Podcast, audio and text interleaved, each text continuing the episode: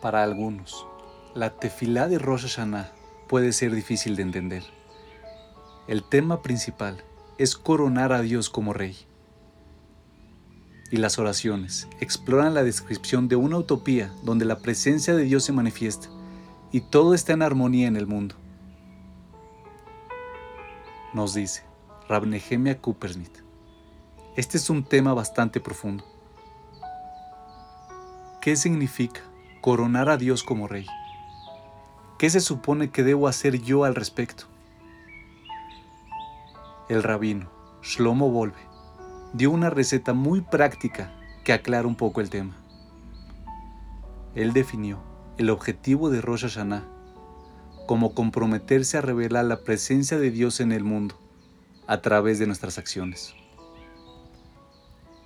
¿Cómo se hace eso? El rabino Volve definió cuatro puntos principales en los que enfocarse, basándose en el Talmud de Sotá, que enseña que hay cuatro grupos de personas que expulsan a Dios del mundo. Los cínicos, los mentirosos, los aduladores y aquellos que hablan constantemente la sonará. Él infirió de aquí que los cuatro opuestos son formas de traer a Dios al mundo. Definamos estos cuatro grupos de personas y sus opuestos y cómo esto se aplica a Rosh Hashanah. El número uno, cínicos. Un cínico obstaculiza activamente cualquier tipo de conexión con cosas que tienen significado. El cínico construir una barrera que impide que cualquier inspiración penetre en su corazón. El opuesto al cínico es alguien que anhela significado, crecimiento y conexión.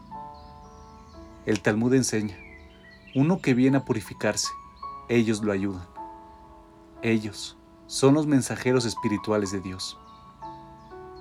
El primer paso es avivar tu fuego interno y demostrar que deseas crecer. No importa si todavía estés inmerso en un comportamiento contraproducente. Dios garantiza que tu deseo sincero de mejorar abrirá la puerta al avance espiritual. Conéctate con esa parte de ti que realmente quiere cambiar. Haz un compromiso sincero, incluso si es solo un pequeño paso.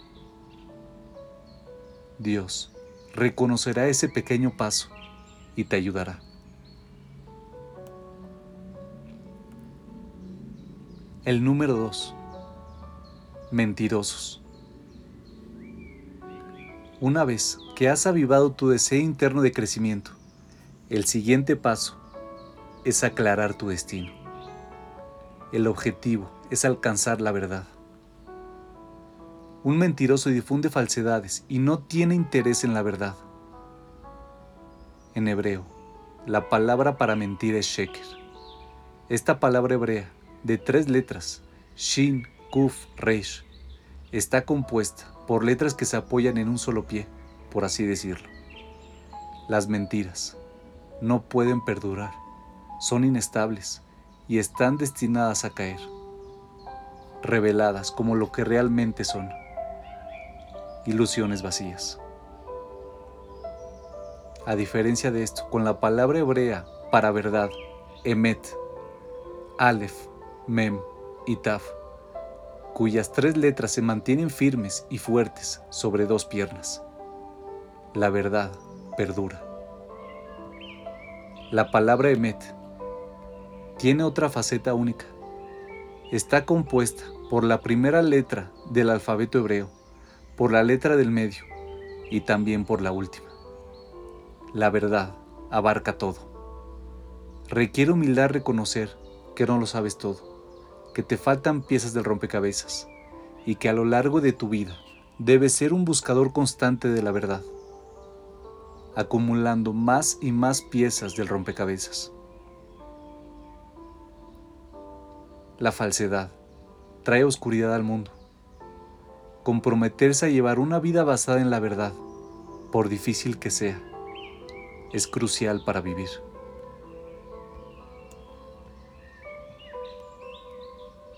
El número 3. Aduladores. Un adulador está impulsado por su constante necesidad de aceptación y atención. Está esclavizado a la validación y aprobación de las personas. Esta necesidad de aceptación es un agujero negro que absorbe la fuerza vital de uno, desconectándolo de su esencia espiritual y dejándolo sintiéndose vacío por dentro. El opuesto es la libertad e independencia. Es la valentía de hacer lo correcto, sin importar lo que puedan pensar las personas. Esa confianza proviene de una autoestima genuina, arraigada en el reconocimiento de tu valor interno como un alma divina.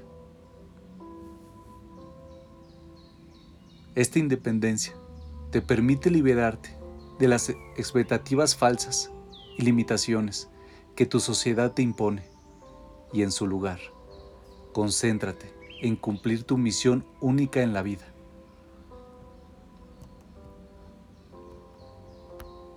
Así que el primer paso es anhelar el crecimiento, el segundo es comprometerse con la verdad y el tercero es tener el coraje de vivir esa verdad. El número cuatro, difamadores. Todos somos una mezcla de rasgos positivos y negativos. Alguien que constantemente se enfoca en lo negativo de los demás y denigra a las personas, oculta la divinidad interna de una persona. En lugar de traer la luz de la verdad al mundo, esta persona insegura y de mente estrecha difunde la oscuridad.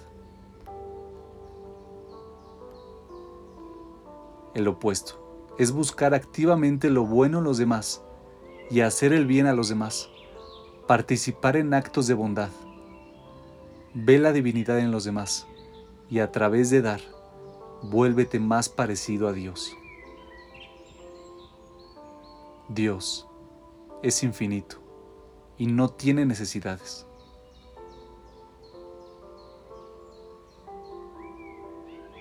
Absorbe la cualidad de dar, la forma más concreta en que puedes revelar a Dios en el mundo es revelar chispas de divinidad en los demás y emular a Dios a través de actos de bondad.